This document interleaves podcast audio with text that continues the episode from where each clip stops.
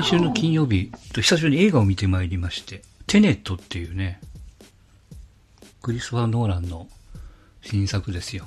150分。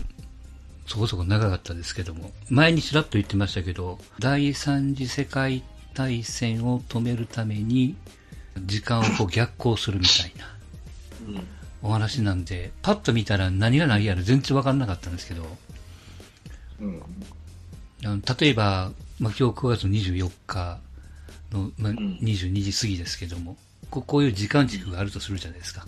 でここでこう物事が起こってると、ここにあの逆行してくる人間が入ってくるんですよ。同じ場面に。で、動きが全く逆なんで、何のこっちゃわからないっていうね。で、それがこう、後々、後半に全部それを回収してくれるんで、今度はその逆行した視点で最初の絵を見せてくれるっていうかね。うん。うん、だから、ああ、こういうことなんや、みたいなのがこう分かるっていう。そういうちょっと結構特殊な映画でしたけども。うん、主演が、えー、っと、ジョン・デビッド・ワシントンって言ってあの、ゼンデル・ワシントンの息子なんですよ。ええー、もう、あの人そんな年なんだよ。そうなんですよ。で、えっ、と、その相棒役に、えー、ロバート・パティンソンっていう、出てくるんですけど、このパティンソンが来年のバットマンの主役なんですよ。おまたこうリリメイクっていうかね、リブートでやりますけども。うんうん、はい。で、バットマンの監督さんが、あの、猿の惑星を取った監督さんですね、マット・リーブスっていう。うん、新しい方の猿の惑星のね。うんで、この主役の人を助ける役の一人に、あの、イエスタデーのジャック役の、あの、主役の子が出てきますよ。なんとかパテルさん。はいはいはい、うん、もう出てくる。だからこう、いちょっと、あのネットなんかをちょっと覗くと、2回見に行くとすげえ面白いって言われるんですよね。その、最初だからわけがわからんから、わからんうちにこう、うん、頭が整理つかずに終わっちゃったみたいな。うん、で、理解をしてもう一回見ると、あ、いろんなところにこうネタが散りばめられてるんでね。うん。うん。面白いよって言われてるんですけど、基本的に私は2回見ない主義なんで、うん。うん。ちょっとね、配信なり DVD が出るのを待ちですけども。うん。なかなか対策で面白かったですよね。その中身が複雑ですけども。うん、まあ、スパイものですから、まあ、ちょっとこう007チックな感じでしたけど、うん、はいはい。でもう一本ついでに時間があって見たのがあのミッドウェイっていうあの第二次大戦のあれですよ。真珠湾の後の、ね、はい、ミッドウェイ海戦の話ですよね、うん、でえっ、ー、とねびっくりしたのがあの山本五十六役を豊川愛筋がやってるんですよああ、そう、そうですね。うん。で、僕最初ね、あの、か顔写真は見てたんやけど、あれが豊川悦司って全然思ってなくて、うん、ああ、言われたらなるほどなと思って。うん。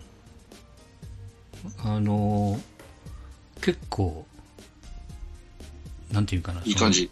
いい感じ、いい感じ。あのね、パールハーバーとかね、こう結構、日本をこう叩くような、アメリカ万歳的な映画じゃなかったんで、あのだいぶこういろんな双方の意見を聞きつつ、うん、なんかな10年か20年かこういろいろこう調べながら作ったみたいな感じらしいです。監督さんがローランド・エミリヒって言ったの、インディペンデス・デイの監督さんですよね。はいはいはい。うん。ミッドウェイ回線、あの、あれはね、日本軍もバカだなと思って見てた。うん、なかなかね、辛いもんがあるんだよね、追い込まれてっていうか。そうそうそう。だからやっぱりその中で、うんと、いやいや、なんていうの？例えばそのアメリカ軍が特攻地区にこう突っ込んでくるのをやっぱりこう、なんていうかな、こう認めないというか、うん、あの、どうせ故障して操作誤って突っ込んだんちゃうかみたいにね。やっぱりそういうところはこう日本の専売特許みたいな、こう言う人がいたりとか、まあ、最後の最後は、要は、プライドのためにこの前科を失うのはいかんから、山本五十六がこう、まあ、撤退を指示するわけですけども。うん、うん。まあ、それでもこう、あの、い、なお、いやいや、勝てるから突っ込むべきやみたいなね。それはね。あれがあったりとかね。まあ、だからもう、もう引っ込みがつかないってわけじゃないけど、うん、そうそうそうそう。そうそう誰かが責任を取らなきゃっていうところが責任、まあ、日本人的なんですけどね、そこら辺のところは、縦割りがだから隣の話、海軍と陸軍、全然話ができてないとかね、うん、思いっきり縦割りやからね、軍隊っていうのは。誰か責任取れって言われたら困るから、ね、隣のことは関係ないっていう、やっちゃったのが、こんな国ほとんどないもんで、うん、海軍と陸軍が話ができないっていう国はほとんどないんですよ。大体できるんですよ、普通はね。ところができないってことは、いかに日本がダメなところはそういうところじゃん。今が出ただと、今でも日本そうだけどね、縦割り、まあ、やっと、なんかやるとかやらんとか言ってるけど、うん、難しいんじゃないのと思うけどね。でこう現実をこう捉えられないというか暗号傍受されて待ち伏せをされててもそれを信用できないというかね。いやこれ偶然やろうで片付けちゃうところとか、うん、そういうなんていうかなこう年いってからこういう映画を見るとなんかいろいろこう、まあ、考えさせられるというか、ただ単にこうすげえなっていうことだけじゃなくてね、まあ、そういう作り方をしてるんでしょうけども、各その、うん、磯野君にしても、山口なんとかにしても、南雲なんとかにしても、まあまあ個性が、浅野忠信と国村淳がやってましたけど。うん、浅野忠信はいいよね。うん。いや、なかなかこう深い映画で。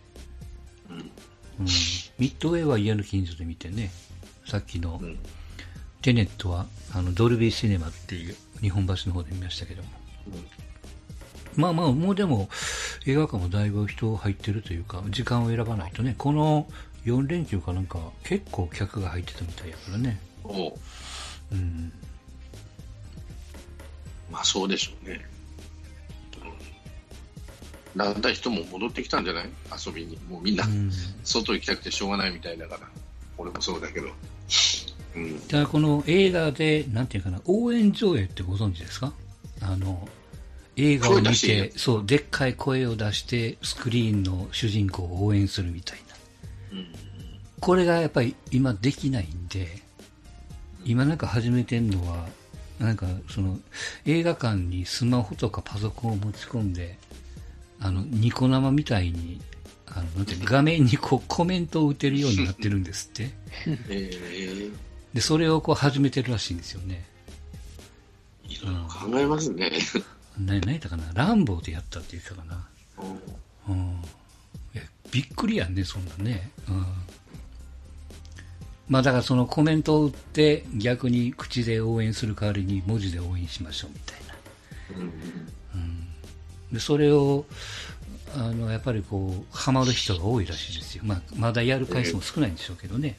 うんうん、応援上映とか、なんか爆音上映とかね、ちょっとこう、思考凝らしたものやってますけども、映画館も今必死ですからね。うん、人集めるのね。うん。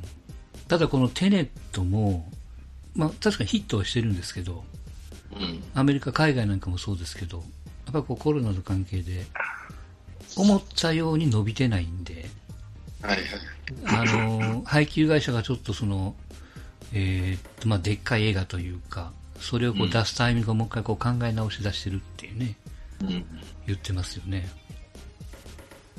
まあでも映画見てる間はね、基本、まあ喋ったりもせんし、逆に周りに誰もいないというか、空間があるから結構ゆっくり見れるからね、今のところはいいですよ。安全なんじゃないと思う、ね、うん。隣の人の体温感じなくて済むんで。うん、いい感じですけどね。うん、はい。はい、まあそんな映画のお話と、うん、それから、10月の1日から酒税の改正があるんですよ。うん、で、第3のビールが10円ぐらいかな。うん、値上げでしょ。うん。で、えー、っと、まあ普通のビールが何円 ?7 円 ?8 円？なかなか下がるんですよね。うん。うん。で、なんか今、なんていうかな、こう箱買いしてる、なんかやたらスーパーでなんかやってるなと思ったら、このせいなんやね。みんなも第3のビールをこう、ガンガン箱買いしてる人が多くて。はいはい。うん。から1ケース24缶入ってたら、うん、なん240円ってことか。から、そうなのかな。うん。あ、あの、あ値上がりするのがね。うん。うん。だから2缶分買えるみたいな感じなのかな。うん。まあまあ、でも、なんだかんだ言われても結局、税金のか、これ税金安く消費者に買ってほしいというか、からいろいろこう、あの手この手その手でこう、すり抜けて、アルコールのパーセンテージかなんとかで、もうやってきたんでしょうけども。うん。それをこういじられると、まあまあ、ビールの、わかんないけども、こう、企業の努力が、まあ、完全に泡とは消えないんでしょうけどね。うん。まあ、でも、いたちごっこやって言うからね、これは。うん。こうなってくると、こう、種類作らずに、3つ一緒にしちゃって製造コスト下げた方がええんちゃうかなってちょっと思っちゃったりもするけどね、うん、バラバラで管理するよりは、うん、うん、あのー、本麒麟っていうのが第3のビールに入るんですよね。はいはい。そういうの、うん、昔は本当まずかったけどまあ普通に飲めるからね、そう、うん、全然のビール普通のビールしか飲んだ最近は飲まないからうん。あんまり欲しいと思わない。今こうね、ずっとこう、禁酒してるんですよね。なんか、その、うん、もう1ヶ月ぐらいかな。うん。うん、あの、前にて一缶飲んでたのを、ピタッとやめたんですよね。うん。で、まあまあ、2週間に1回ぐらいちょっとこう、ハイボールをちょっと飲むぐらいで。うん。うんまあ、暑かったっていうせいもあってね、ガンガン飲みましたけども、キリがないから、ちょっと一見やめてみようと思って。だからこの値上がりの話も全然知らなくて、なんでみんな買い物行ったらビール持ってんのかなと思ってて、よくよく考えたらね、そんな話ですけど。なるほど。うん。お二人はどれ、結構毎日飲むんですか？いや、二日に一遍ぐらいかな。うん。僕、ほとんど、ほとんど飲まないですね。あ、そう。うん。うん。あなたうん、毎日は飲めない、飲めないかな。うん。なんか一人暮らししてる方がなんかなんていうの、風呂上がりにとりあえず一つみたいな。ああ、だからわざと買わないんですよ。買っちゃうとあると飲んじゃうもんね。うん、そうそう。うん、そうなんですよ。だから僕もね、単身赴任してる時はもう箱買いは要せんかったもんね。飲んじゃうから。とにかくばバラ買いで、うん。やってましたわ。うん、気づいたら冷蔵庫の中にビールしか入ってないみたいなね、そんな頃もありましたけど。まあまあでも、ねそんなアルコールをやめれない山口メンバーさんも、大変みたいですけど。大変だよね、あれは。どうなんすか？どうなんすか？っていうのもおかしいけど。た、ただあれあんまり追っかけすぎじゃないの？そんなことはないの？別に。普通の。まあ、単純な飲酒での接触でしょ？そうそうそう。単純な言ったら、まあ、いいことではないんですけど。うん。まあ変なし、こう、よくあることじゃないですか。ちょっと言い方あれやけども。ない話じゃないよなって話で。うんなんかこうぶつけられた車両に乗ってるのが警察官やったんやってね。うん、そう、運が悪いというか、なんというか。うん。うん、で、あの、なんていうの、その世の中怖いなと思うのは、あの、スマホを皆さんが持ってるのと一緒で、やっぱ煽り運転の影響でみんなドライブレコーダーついてるんやね、車に。うん、すごいよ、今。うん。前後ろね。それに映るっていうね。うん。うんまあ、確かにフラフラフラフラしてましたけど、あの絵を見たから。あれはいるよ、ドライブレコーダーで、でももう、なんか、いや、そんな、別に、あの、悪いことじゃないって言ってるんじゃなくて、そんなに追っかけなくてもっていう。うん。うん。ちょうどね、コロナも落ち着いたんで、すごい台風も不発だし。ネタが欲しかったのかね。ネタが欲しいから。そうそうそう。コロナも終わったし、うん、えっ、ー、と、安倍さん、菅さんに変わっちゃったし、まだ何にもしてないし、うん、やることねえなって話でしょ。うん、ネタがれってやつですよね。で、待ってましたとばかりに、やってくれる。面白い。山口さんですね。ああ、あの、あれか、瀬戸か。瀬戸と。うん。いやー、ま、まあまあね、それはもう好きにしてくれたらいいんですけど。まあでもちょっと山口にはちょっと同情するかな、ちょっといろんな意味で。うん、ほっといたれよと思うけど、本当に。まあでもね、一種で捕まっちゃったらいかんわな。うん。うん。それはよろしくないなと。うん、飲んだ、飲んで運転すること自体はもう今の世の中さ、そうやね。頭がおかしいとしか言いようがないというか、うん、うん、俺もこういう、俺はもう、こういう商売してるから言うのわけじゃないけど、やっぱ、バカだよ。あんな、しかも、え、通常の3倍ぐらい飲んでたんでしょ、あの人。あ、そうなのかな、ちょ量はすごい量、すごい量だったんだって。もう一発メンテ、メントリーぐらいの量を飲んでたんです。うん。そら、ダメだよな、って話なんです。だから、あれでしょ、要はその横について、フォローしてやる人がいるわけでしょ、生活を一緒にするっていうか。まあ、一人で飲んでたのかどうかわからないけど、うん、奥さんとは別れたんでしょ？っていうからね。うん。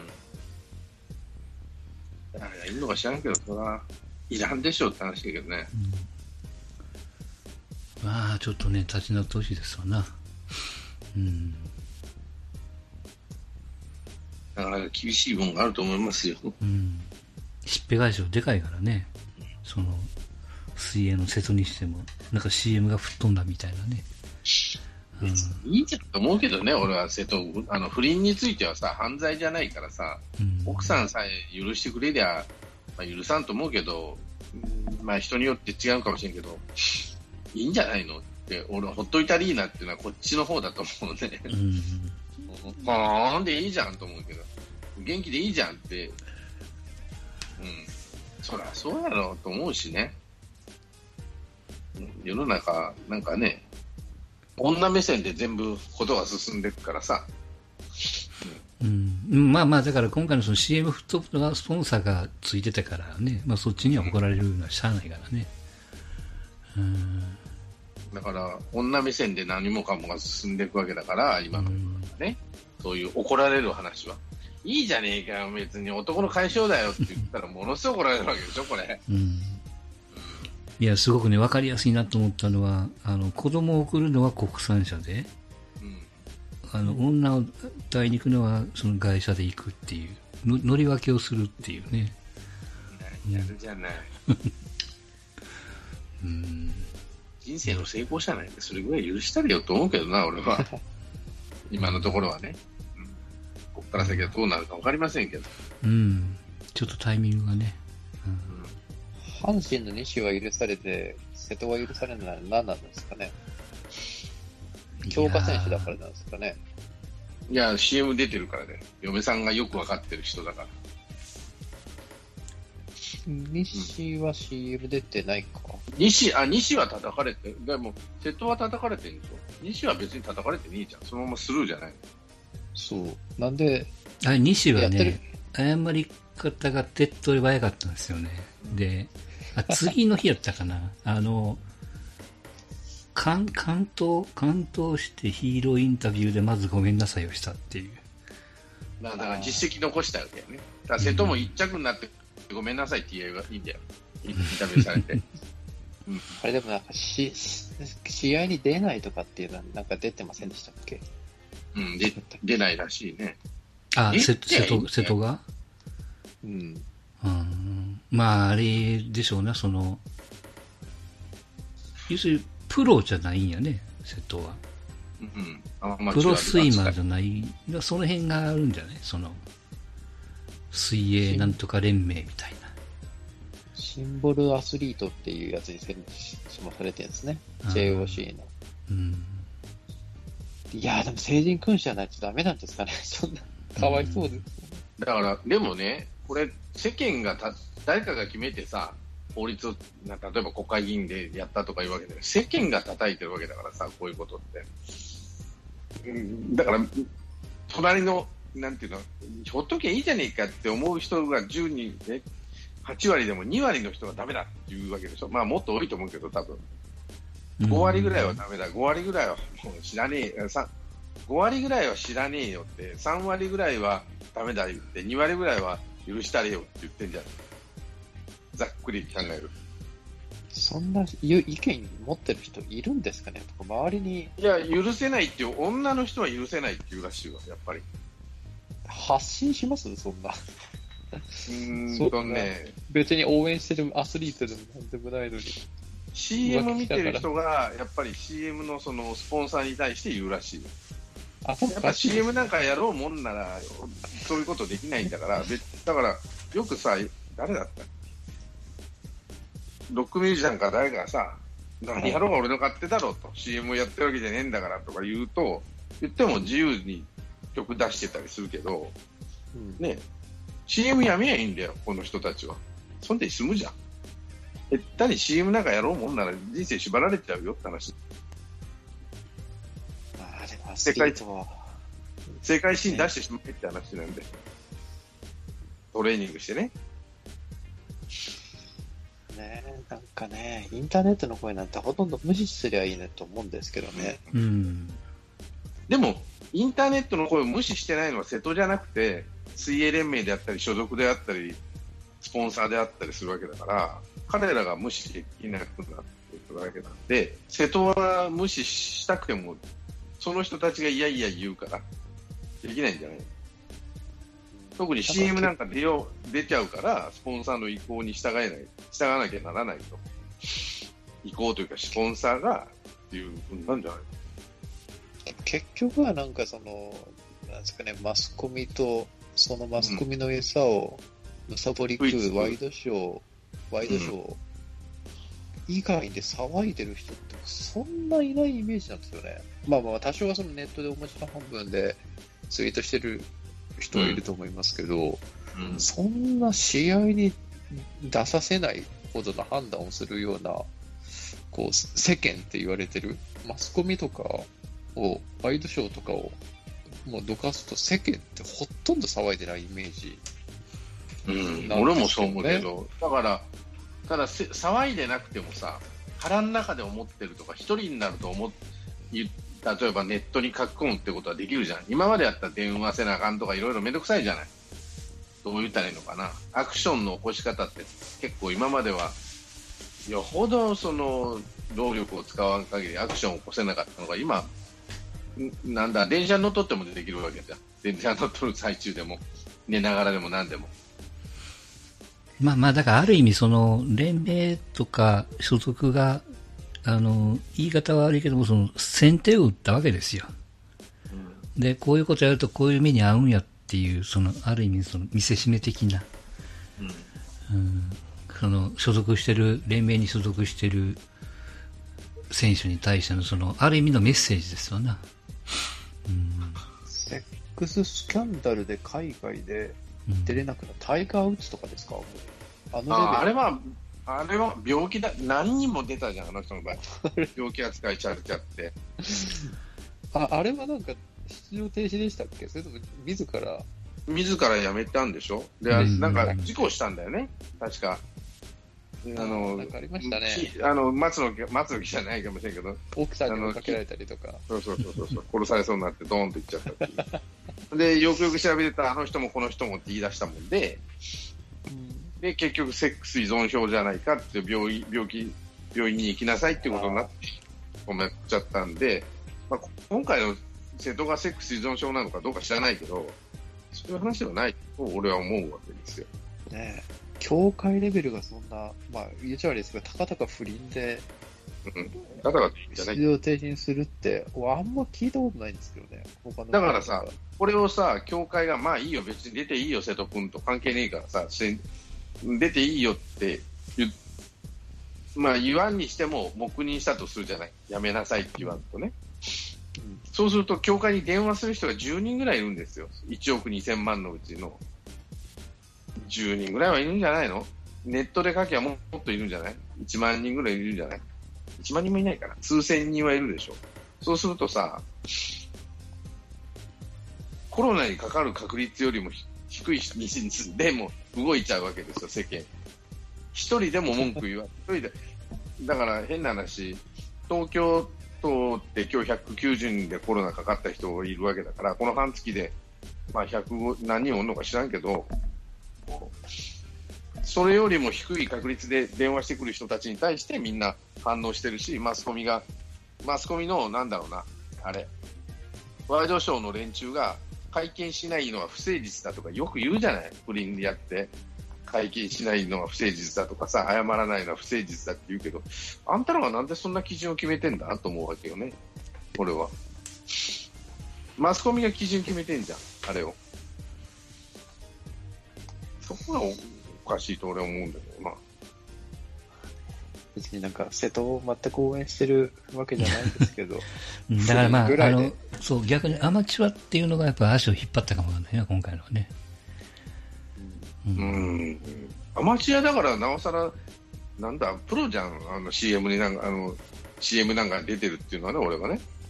だから多分間を取り持ったと思うんですよ、業界が。うん、だから、そんな余計なことするからこんなことなんだよって話なんだよね。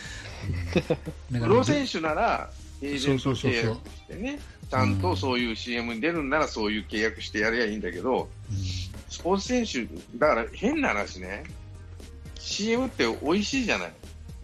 お金がどんどんどんどん入っていくらしいじゃん。瀬戸だったら何千万でそのうち半分協会に入って本人に半分ぐらいなんでしょ？多分、ね、うん、で3000万としたら1000まあそんなにあの芸能人より安いらしいからさ同じなんていうの知名度の。うん、ということは1000万やって500万本人で500万協会ってなったらお互いにそれはやらしたいわね。企業も安い、安くてイメージのいい人だからやってほしいわね。って話になるからお互いウィンウィンでやってるわけですねスポーツ選手の CM って、うん、でもこんなことになる なっても、ね、うん、だって何が一番気になら気になるって言ったら世間のイメージなんか彼関係ねえじゃん、うん、だって世界新記録でも日本新記録でも何でもいいから出して連発しやも誰も文句言わないっていうかブーブー言うのは最初だけでそのうちすすごいねって話になるじゃん。でうるあのインタビューこ答えなきゃいいわけでね。面倒くさかったら。あので嫌われやいいんだよ世間にでも彼にとっては実害があまあそれでも文句言う人はおると思うよ。電話してきたりとかさ。ネットであわ書いたりとかさ。まあやっぱりその さっき言った阪神西じゃないけどそのまあこう立ち回り方というか、かかせ成功解決する成功体験みたいななんか。いい子でいようとするわけじゃないけど、世間に、そう、世間の、にやいや言われるのが怖いんでしょうね。俺俺は、その彼、有名人なんとかしょうがねえんじゃねえのと思うしね。そんな遊びしてたら、そんなことになるよなって話になるわね。うん、俺がもし同じことやったとしても怒られるのったら嫁さんぐらいなもんでさ、家族とね。会社は当然怒んないしさ、バカだなっていうぐらいなもんでさ。うん、でしょ？でもあの方々は CM なんか出ようもんながらそんなことになっちゃうわけだから、うん、やめんでよ、CM。だから競技に専念しやいいわけよ。でもそうするとお金がなかなか入ってこないんだよね。競技に専念したくても。だからよく言うじゃないですか、夫婦で CM に出ちゃったもんなら、離婚できないというか、夫婦喧嘩できないとかね、なんか言うからね。だから、なんだ、難しい東出と違うのは、彼はイメージ商売でやってるわけじゃないんで、うん、瀬戸はね、うん、東出さんはイメージ商売の中で飯食ってた人でしょ？だから、飯が途絶え、あの、収入源が途絶えたんだけど、うん、まあ CM なんつうあの、副さ、副、副業は捨てて、本業で頑張ってくださいって話だよ、瀬戸さんには。うん、いや、いいんだよ、大会に、バンバンと。で、あの、インタビュー受けなきゃいいんだよ。ああ、嫌です。いや、で、嫌われりゃいいんだよ。で、厄介なのが、その、大会主催してるのが協会やから、そこのハードルがあるんですよね。何が問題あるんだって言いだけど話で、オープン参加しちゃいいじゃん。うん、だったら本人ね、オープン参加して、うん、何言われるが俺は出るっつってさ。中小戻ってきたとこやったからね。うん、うん、何やんだ文句あるかっていうぐらいのつもりでいきゃいいじゃん。なんかすげえ想像ですけども、そのアマチュアならアマチュアなりに、例えばそのオリンピックの代表選手の枠が何人とかって決まってるから、その対抗してる選手のスキャンダル探しみたいな、なんか映画みたいなドラマみたいな話ですけど、そういうのもこう、なきにしてもあらずやからね。うん、まあそれもそうやし。うん、まあ、それかネイマールみたいにな開き直るからね、うっせえぐらい言って。ね開き直った結果、なんか、えらいことになるかもわかんないですからね。中国人の猿がって言ったわけでしょ、うん、あの、誰のこと酒井、酒井。酒井豪徳のこと、ひろきのこと。うん。どっちか忘れてる中国人の猿がって誰も文句言わねえじゃん、世界中。開き直りゃいいんだよ、そんなもん。別に不倫したら、ああ、ごめんねっていうだけの話でさ。世間に謝る必要なんか、俺は人あの瀬戸大也についてはさらさらないと思う。その代わり CM やめえんで。イメージ商売をやめ、いや、一旦やめたらいいんで。まあ、やめるしかないだろうけどさ。で、オリンピックで金メダル取ったら、みんなちやほやしてくれるって、心配せんでも、もう世間は忘れちゃうって、そんな話は。もう手のひら返しちゃうように、あの素晴らしい瀬戸大也って言っちゃうよ。心配せんでも。彼らはそのチャンスがあるけど、東出にはそのチャンスが少ないわけですよ。それの違いがあるから、ほっときゃいいんだって。大麻吸ったとか覚醒剤やったっていうのはわけ違うからね、彼らは。うん、だから、彼は優勝さえすりゃ、世間はまた称賛するよ。負けたらその代わりくっそみそだけどね。うん、どっちかな。いいチャンスじゃん、自分を追い込む。うん、そういう意味で言えばね。だから俺は瀬戸大也頑張れと思ってるよ。うん、あの試合に出ろ。頑張って世間をひっくり返してやれと。オリンピックで金メダル取ったら、この不倫野郎っていうやつなんか、おったとしても声が消えちゃうよ。心配せんでも。そうでしょ。世界新記録バンバン連発したらもう声なんか消えちゃうよ。野茂英雄がそうだったじゃん。ね、出てくときはもう恩知らずだ、日本球界の恥さらしだってくっそみそに言われてたじゃん、95年の話だけど。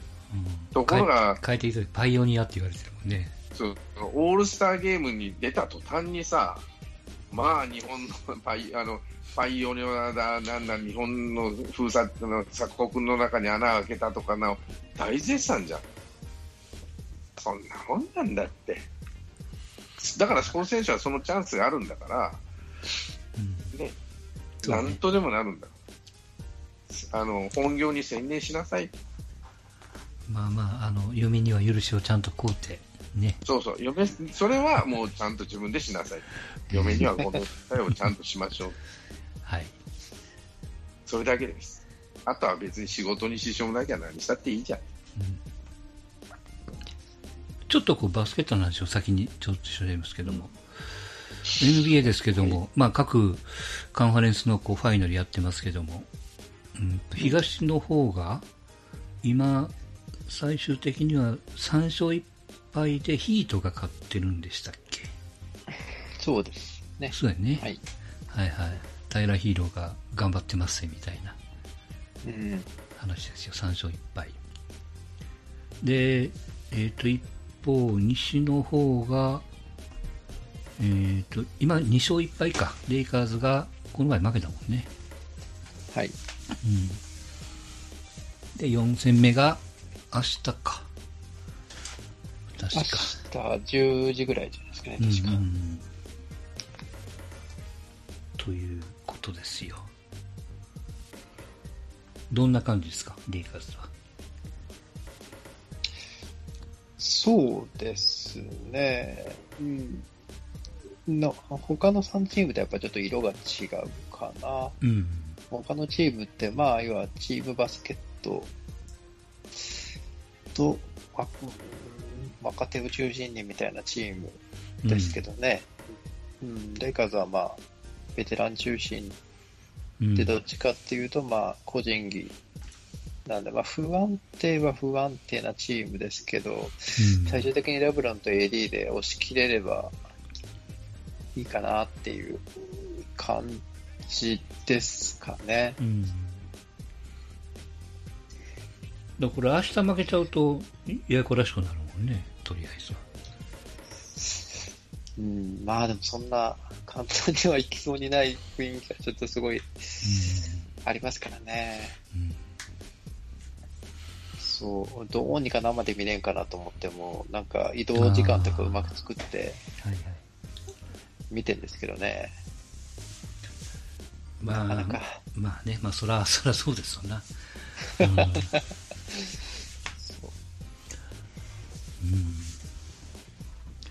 まあそんな NBA が、来年は、まあ12月じゃなくて、1月スタートっぽいっていうふうに、まあコミッショナーがちょっと言ってますよそうですね。うん。オリンピックは厳しいですね。そうそう。あの、もしオリンピックがあるとしても、あの遅れてスタートするんで、ちょっとこう、出すのしんどいんじゃないのという話にもなってますわ。うん。まあ、この辺も、まあ、アメリカだけの問題じゃないですからね。うん。厳しいところではありますけど。うん。うんまあ、1月スタートもね、ぶっちゃけどうなるか分かんないですからね、どういうスタイルでやるのかっていうのは。ね入れるか入れないか、ねあと、まあ、コロナが、まあ、出てくるでしょうからね、移動、バブルの中でしない限り、しないということを選択し,、た場合は。うんってなると、あんだけ接触のあるスポーツなんで、まともにリリーグが機能するかっていうと、なんかそれはそれで怪しい気がしますけどね。うん、逆に今の状況の中でそのコロナの感染してる人が改め改めて出てる人がいないっていうことやからね。始まる前はこうちょっとごちゃごちゃありましたけども。うん、そうですね。なんで、うん、とはいえ、うん、収入面でやっぱオーナー陣営も厳しいみたいなんでですね、ね。まあ、どのスポーツにも限らずですけど。うん、まあいろんな背に腹は変えられないんでしょうけど、でもこう、うん、えー、無理にっていうことももちろんできないんで、うん、うん、まあ、この辺はちょっと他のスポーツも含めて特にこうアメリカのスポーツなんかをね、これからどうするのっていうところは、ちょっとまあ注目かなと。うん、そうですね。いうところ。それから、えー、っと、いつやったかな。あの、前の OKC の監督のね、ヘッドコーチのドノバンさんが、ブルズのヘッドコーチに就任というニュースが出てましたから。うん。うん、まあまあ、そサンはどこですかね。誰に行くのかなアトキンソンとか呼んできたら面白そうですけどね。うん、もっとネッツの。あの、若手育てるのがうまいっていう評判のコーチなんで。うん。サンダーにはいるな気がしますけどね。うん。あと、もう記事を見ると、なんていうのかな、クリポよくやってますみたいな記事がすごく多いよね、今。うん。もうあの時彼がいなかったらみたいな。彼のキャリアハイガーみたいな、そんな。また売り時、まさかの売り時が来ましたからね。そうそうそう、すげえ高く売れると思いますよ。今だと。うん。すっごい賭けに勝ちましたよね、クリポ、うんうん、ウェストブルック出して。うん、まさかのね。だまあ、ヘッドコーチも含めて、その OKC も、まあ、こうチームのビジョンも含めてね、そういう多分アナウンスがあると思うんで、ファン的にもそれ待ちかなと、うん、ね。うん、いうところでございます。